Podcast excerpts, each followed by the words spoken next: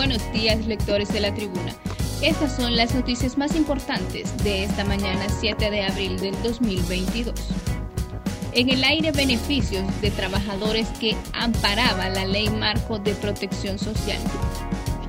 Al menos 330 mil trabajadores del sector privado salen perdiendo con la sentencia de inconstitucionalidad a la ley marco de protección social misma que fue emitida por la Corte Suprema de Justicia a petición del Colegio Médico de Honduras.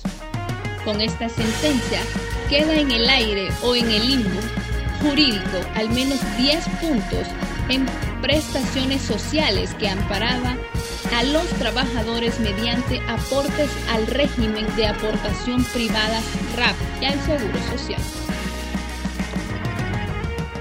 faltan al menos ocho firmas para autorizar la extradición del expresidente Juan Orlando Hernández a los Estados Unidos de Norteamérica. Todavía faltan las firmas de al menos ocho de los 15 magistrados que integran el Pleno que ratificó la resolución del juez de primera instancia, que concedió la extradición del exmandatario al país norteamericano por suponerlo responsable de algunos delitos relacionados con el tráfico de drogas. Transportistas paralizan varias regiones del país.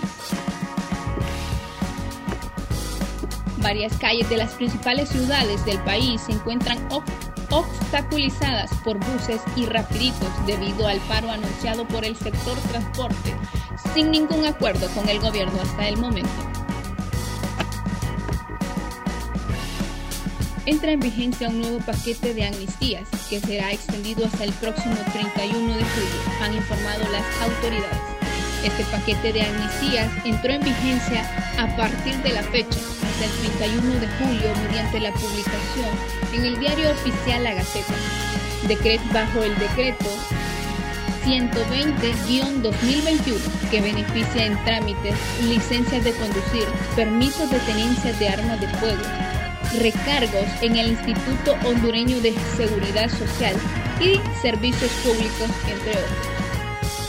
Según el decreto número 1, se concede el beneficio de amnistía hasta el 31 de julio del 2022 a todos aquellos ciudadanos que a, que a la entrada en vigencia del presente decreto no hayan realizado el trámite de renovación de licencia de conducir de transporte liviano otorgada por la Dirección Nacional de Viabilidad y Transporte. En las últimas horas, el Consejo de Ministros aprobó un aumento de 51 millones de lempiras al presupuesto general de la República. A las 2 de la mañana de este jueves 7 de abril finalizó el Consejo de Ministros en Casa Presidencial, en el que se tomaron dos decisiones orales la reestructuración del nuevo presupuesto general de la República y la eliminación de algunas instituciones estatales. Este nuevo Consejo de Ministros ha dejado un aumento de 51 millones de lempiras que serán distribuidos entre educación, salud y otros sectores sociales del país. En las últimas horas, la Secretaría de Gobernación ha confirmado que no todas las secretarías de Estado se van de vacaciones durante la Semana Mayor.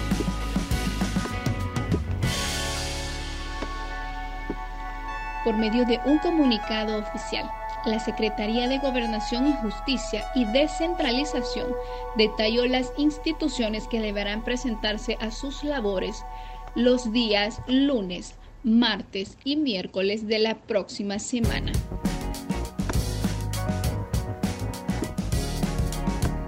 Instituciones como los cuerpos de socorro, Secretaría de Salud en las áreas de emergencia, el Instituto Nacional Penitenciario, así como otras instituciones de gobierno deberán mantener sus actividades durante la Semana Mayor para el respaldo y cuidado de los veraneantes que se desplazan a lo largo y ancho del país.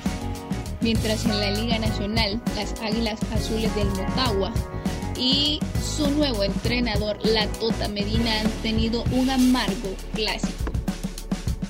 Motagua no levanta la cabeza y es que se dio su quinta derrota consecutiva y primera del nuevo entrenador argentino, Hernán La Tota Medina, quien no tuvo la fortuna de triunfar en su primer clásico del fútbol hondureño que se realizó en la ciudad capital la noche de ayer, donde el Motagua ha caído al 2 por 1 contra el campeón nacional del fútbol hondureño. Este es el boletín informativo de Tribunito por la mañana.